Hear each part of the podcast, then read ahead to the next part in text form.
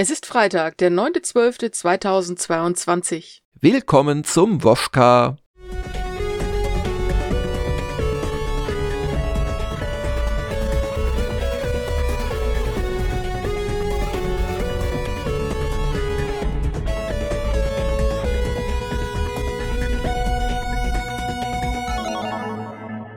Und willkommen zurück äh, am Mikrofon, Ramona, denn du bist ja durchaus gehandicapt gewesen jetzt eine ganze Weile. Ja, stimmt. Meine Stimme hat die letzte Woche nicht mehr wirklich mitgespielt.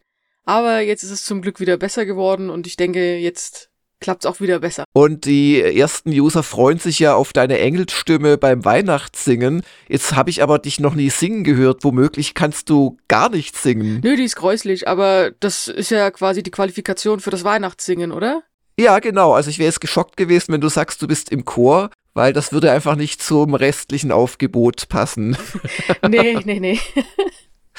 Aber Ramona, ich verspreche dir, es ist nicht nur für die Leute qualvoll, die es dann angucken und anhören. Es ist auch echt immer für uns vor der Kamera und vor dem Mikro eine Herausforderung. Eine Herausforderung schief zu singen oder eine Herausforderung zu versuchen, das einigermaßen gerade hinzukriegen? Ja, wir versuchen natürlich, das am, also bestmöglichst zu machen, aber die eigentliche Herausforderung ist nicht wegzulaufen schreiend, weil man es nicht erträgt. Äh, gibt's Glühwein? Nee, aber kann ich organisieren für diesen Fall, wenn das hilft. Ich denke, das würde helfen, ja. Okay, wir machen Glühwein. Perfekt. Da ist noch nie jemand drauf gekommen in all den Jahren. Du bist hiermit äh, von, äh, hast dich schon verewigt in den Annalen von Gamers Global.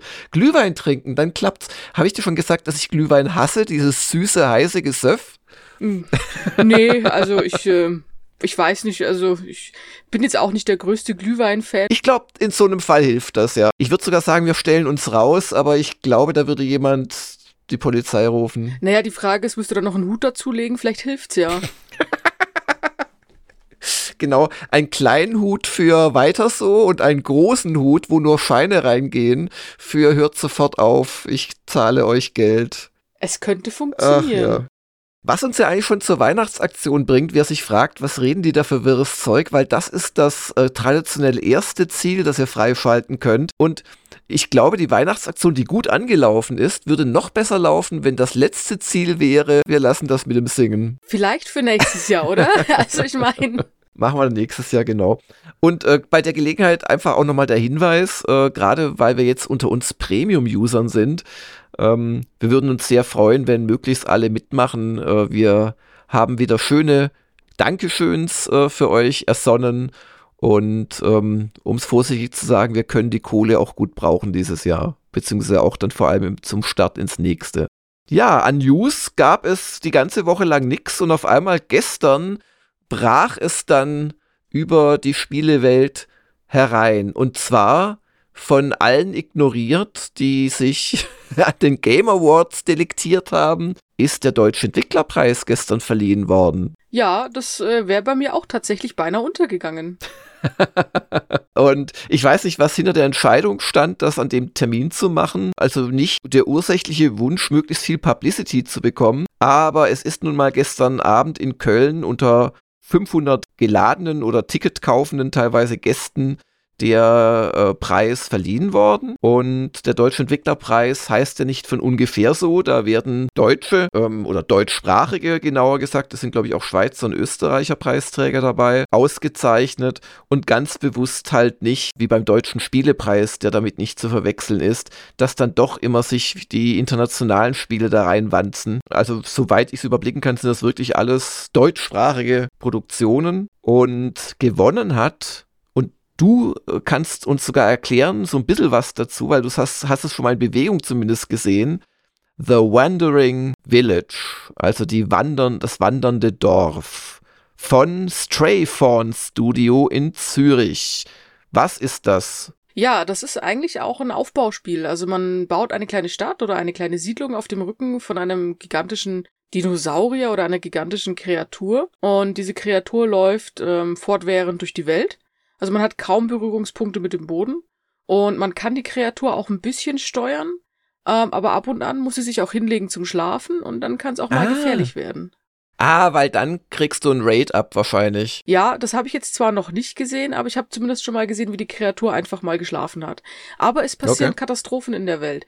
Also es kann sein, dass mal irgendwo irgendwas passiert oder ein Areal einfach nicht gut passierbar ist und dann wird es gefährlich, wenn die Kreatur da versehentlich reinkommt. Also, ich sag einfach mal so, es wird bestimmt kein Mister auf Platz 1 gewählt oder zum besten deutschen Spiel. Insoweit könnte man sich ja The Wandering Village mal anschauen und dazu Some Girls Wonder by Mistake von den, ähm, oh Gott, Sisters of Mercy anhören. Fällt mir gerade ein wegen dem Wort Wandering.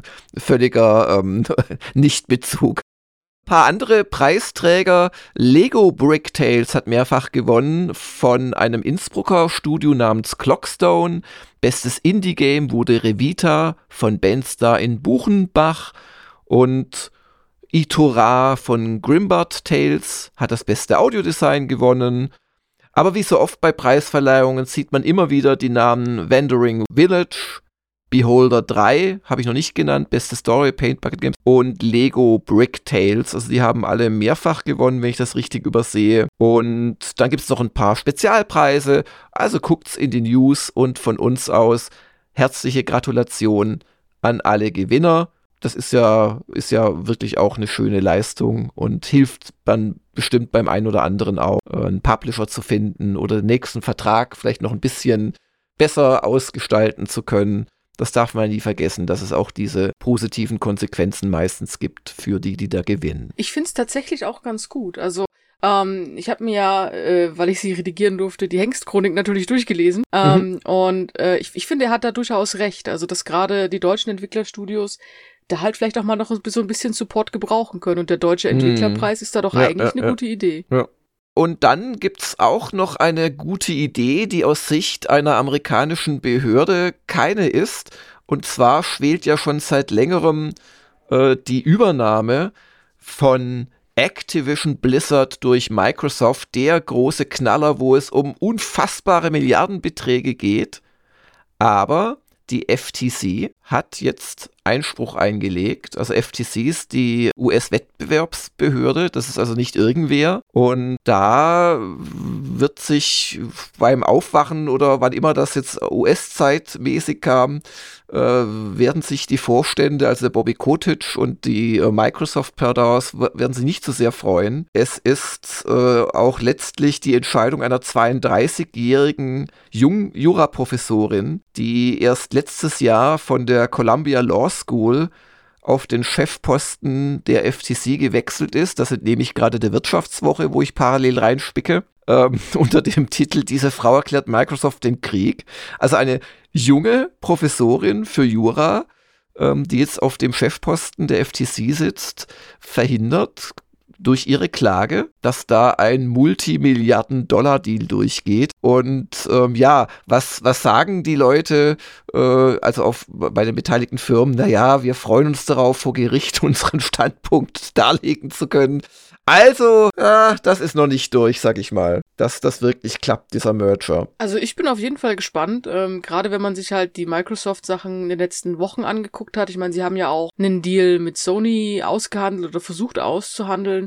Ähm, nee, ich muss das revidieren, der ist tatsächlich durchgegangen, mhm. der sich auf Call of Duty bezieht. Ja. So wenn man das jetzt so, sag ich mal, so ein bisschen immer mitbekommt, ähm, Microsoft ist schon sehr, sehr groß und ich kann verstehen, dass man dann sagt, naja, vielleicht schauen wir uns das lieber nochmal an, bevor die halt noch mehr Marktanteile bekommen. Ja. Also. Mh. Hm. Ja gut, aber du hast es schon gesagt, also Microsoft, das, da haben sie auch gleich in einem Statement darauf hingewiesen, dass sie ja schon starke äh, Anstrengungen unternommen hätten, um eben vorsorglich etwaige Bedenken auszuräumen. Aber zumindest jetzt kurzfristig hat das die Frau Lina Kahn, so heißt die Jura-Professorin auf dem Chefposten der FTC, nicht beeindruckt. Und das äh, wird wirklich ein Thema werden.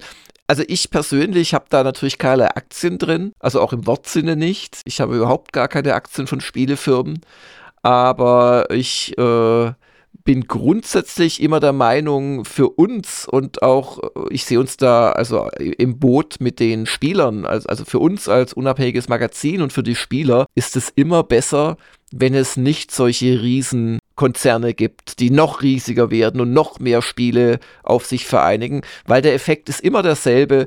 Kleinere Projekte haben es schwer oder die mittelgroßen. Es wird sich immer mehr auf einige wenige Marken konzentriert und es wird immer schwer für andere, immer schwerer für andere, auch noch in den Markt zu kommen mit eigenen neuen Marken. Also, wenn es nach mir ginge, also wenn, wenn man mich fragen würde, würde ich sagen, ja, die Frau hat recht und die FTC hat recht und lass das mal bleiben. Aber klar, äh, da geht es um ganz andere Erwägungen natürlich. Ich sehe das tatsächlich ähnlich. Gerade die Spielebranche lebt ja eigentlich von einer gewissen Diversität. Weil wenn du die einfach nicht mehr hast, dann sind die Spiele alle irgendwie immer gleich. Also, äh, ich meine, es gibt einfach ein paar Genres, wo man einfach merkt, naja, da fehlt halt irgendwie so ein bisschen der neue Ansatz oder einfach äh, irgendeine Neuerung. Es ist halt immer der gleiche Ablauf, sagen wir es mal so. Und indem man halt ähm, gerade kleineren Firmen einfach nicht mehr die Möglichkeit gibt, selber etwas zu entwickeln oder einfach mal was neu zu machen, bleibt es halt leider so. Ja. Aber jetzt zum Elefant im Raum. Die Game Awards fanden statt und ja, das ist natürlich auch eine äh, Marketingveranstaltung und natürlich als solche von Haus aus größer, besser als das vielleicht in der deutschen Kölner, ähm, äh, jetzt hätte ich fast Provinz gesagt und dann hätten uns viele, viele User sofort als Premium-Abo gekündigt. Das mache ich natürlich nicht. Aber ähm, ja, die Game Awards haben stattgefunden und das hat dazu geführt, dass es heute Morgen in unserer News-Sektion ja so richtig gerumpelt hat. Das sind nur die allerwichtigsten News und trotzdem waren das so gleich mal 10, 12 auf einen Schlag, also innerhalb weniger Stunden. Und ich frage einfach mal dich, Ramona, welche News haben dich denn, also welche Ankündigungen von gestern haben dich denn am meisten gefreut? Also tatsächlich zwei Titel, Diablo und Horizon. Da habe ich mich tierisch drüber gefreut. Gerade, ich meine, Diablo spiele ich jetzt auch schon seit einer Weile und es war einfach immer witzig. Und Horizon, ja, zugegeben, da muss ich mir noch bei meinem Nachbarn nochmal die Playstation klar machen. ja, also mich hat unter anderem gefreut, dass Baldur's Gate 3 jetzt endlich einen Release-Termin hat und der ist mit August durchaus äh, in einem Rahmen, dass ich sage, ja, das äh, werde ich auch noch erleben. ich glaube, bis heute ist ja nie nicht mehr als der erste Akt erschienen, den sie halt immer und immer wieder iteriert haben, aber anscheinend hatten sie dann gar nicht vor, die nächsten Akte in den Early Access zu geben. Also ganz kapiere ich es nicht, wenn ich da einfach ein Informationsdefizit habe. Klärt mich gerne, liebe Hörer, oder auch du natürlich, Ramona, auf. Aber meines Wissens gibt es bislang immer noch nur den ähm, ersten Akt. Dazu kann ich tatsächlich auch nichts sagen. Ich habe Baldur's okay. Gate zwar in meiner äh, Steam Library, aber ähm, ich bin da auch noch nicht über den ersten Akt hinausgekommen, deswegen. Ja, ja. Jedenfalls, also das, das hat mich persönlich gefreut. Ein bisschen enttäuscht hat mich, dass Death Stranding 2 angekündigt wurde. Nicht, weil ich nicht auch Death Stranding 1 für ein sehr interessantes, ungewöhnliches Spiel gehalten habe, allerdings auch für kein super tolles. Äh, wir erinnern uns an die damalige Wertungskonferenz und äh, als kleiner Einschub-Trailer, Wertungskonferenz, geht zur Weihnachtsaktion, spende dort etwas Geld und freue dich nächstes Jahr über die Wertungsdiskussion. Ich glaube, ich muss jetzt los. Ja. Auf jeden Fall, was mich enttäuscht daran ist äh, nicht, dass der Norman Reedus wieder mitspielen wird und andere bekannte Leute oder dass es einen zweiten Teil gibt, aber irgendwie hätte ich von Kojima gedacht, ah, jetzt kommt noch mal wieder was ganz Neues. Aber mein Gott, also es freuen sich sicherlich einige drüber. Dann äh, hast du ja als News geschrieben, From Software macht einen neuen Titel, aber bevor man sich freut, ist es Armored Core 6. Naja, äh, da, da, also über die News habe ich mich mit Hagen ein bisschen gekabbelt. Also nicht gekabbelt, ja? weil wir uns gestritten hätten, sondern weil wir sie beide gleichzeitig geschrieben haben. Und ja. Ah, okay. ähm, genau, das, äh, ja. Ich muss ganz ehrlich sagen, mit Armored Core hatte ich bisher gar keine Berührungspunkte, aber ich bin mm. halt ein Fan von Mechs. Und ich bin hm. halt ein Fan von allem, was so futuristisch ist und Roboter sowieso. Hm.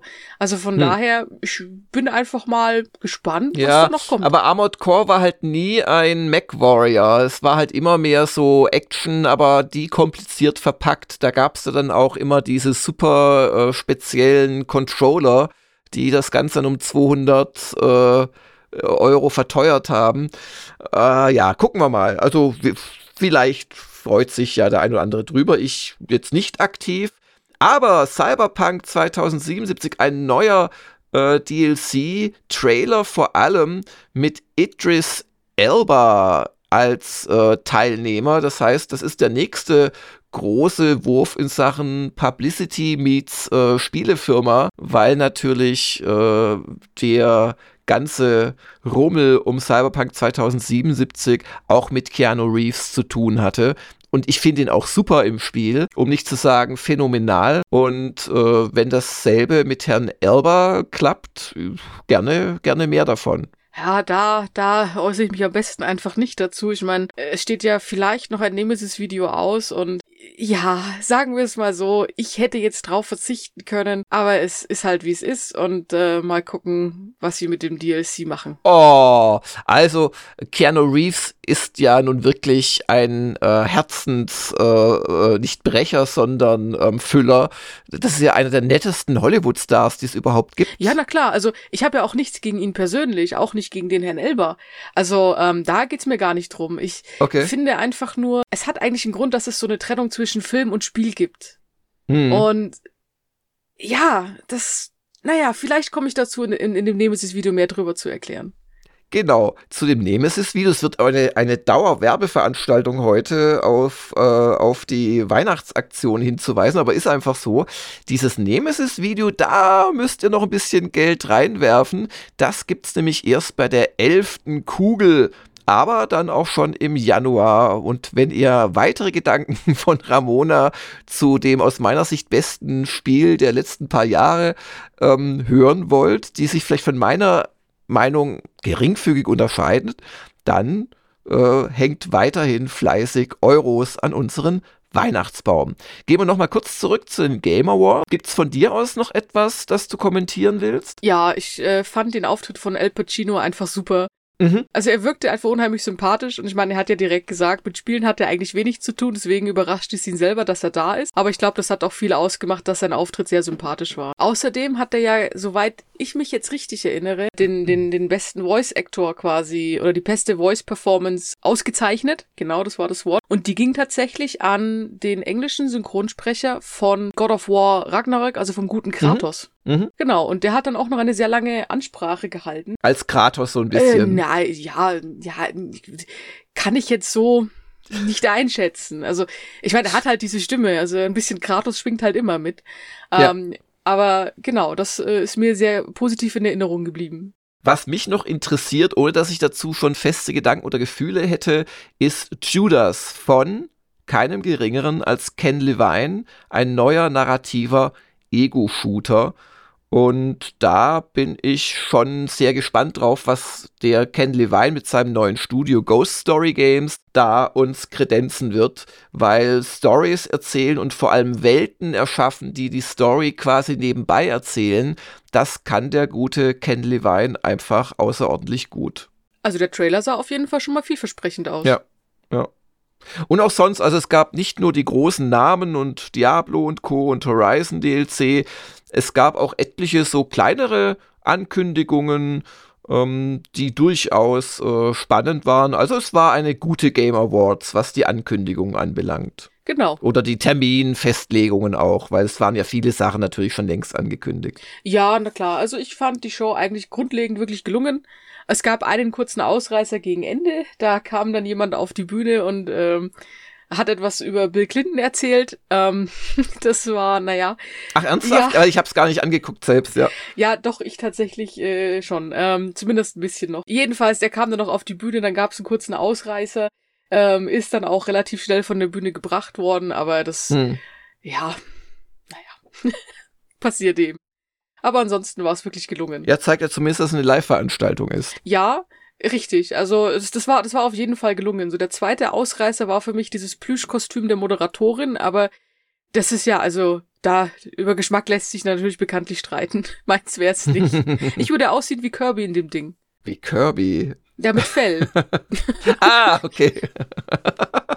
Ach ja, ein schönes Bild, äh, mit dem ich mich heute Abend in den Schlaf wiegen werde. Nicht!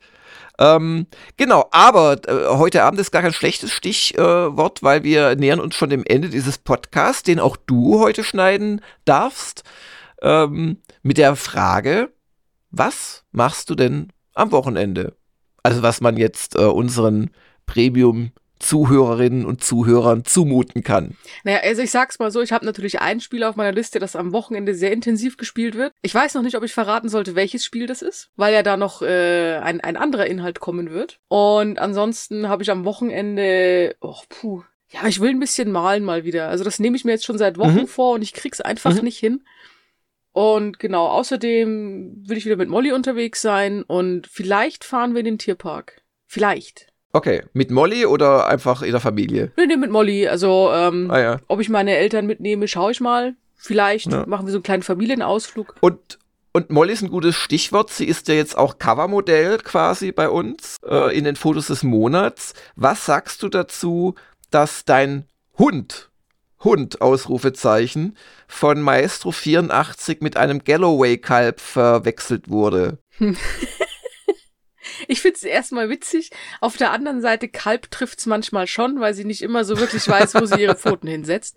Und äh, wenn man dann auf der Couch liegt, dann ähm, kann das schon mal überraschend werden, weil man mhm. dann so eine Pfote im Bauch hat. Also sie kann schon ein Kalb sein, ja. Also okay. Zumindest. Ich habe dann versucht, das zu retten mit meiner ersten Allegorie, nämlich ein schwarzes Merino-Schaf. ja, das äh, passt auch ganz gut. Aber es sieht wirklich so ein bisschen aus und das Foto ist ja ein sehr schönes auch. Ähm, das sieht man auch nicht auf Anhieb so die Größenverhältnisse. Gut, die Grasbüschel sind natürlich ein bisschen zu groß für, für, ein, für größere Vierbeiner. Aber naja, aber da, also nein, nein, danach ist es auch klar von dem nächsten Bild. Das ist natürlich ein Hund. Nee, nee, also sie hat es auch, ja, also ich, ich weiß, was man damit meint, weil sie hat halt einfach viel Fell und es ist mhm. auch einfach sehr plüschig. Und äh, auch andere Hunde sind davon echt wirklich mal ein bisschen irritiert, weil sie halt so einen gekringelten Schwanz hat und dann sehen die immer nicht, ah. was sie ah. damit macht. Also wackelt die mit dem Schwanz. Ja, ja, und dann sehen sie das Wedeln nicht. Ja, gell? genau, ja, ja. genau. Also das war, gerade in der Hundeschule war das immer besonders spannend mit ihr, weil äh, keiner so recht wusste, was ist das jetzt.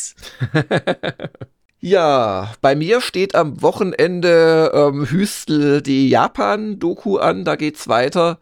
Ähm, und äh, ähm, ja, also viel spielen werde ich jetzt ehrlich gesagt nicht am Wochenende. Aber trotzdem, das macht ja auch Spaß. Ich habe äh, zum Beispiel gerade eine Sequenz in Osaka äh, weil ich, ich, ich äh, ja, ja suche mir immer raus, welche Teile der Interviews ich dann drin haben will und so. Und da haben wir tatsächlich einen ganz spannenden Menschen getroffen auf einer Gothic-Party ähm, einen Menschen, der schon in Hollywood gearbeitet hat und so und der Punkrocker war und der jetzt schon relativ in die Jahre gekommen ist, aber weil er auf einer Goth-Party war, hat er das gut unter seiner Bemalung verstecken können. Ja. Und das war unglaublich spannend. Und dann habe ich allerdings auch noch mit einer Dame namens, ich weiß nicht genau, wie sie heißt, Fallen Rose oder so erzählt.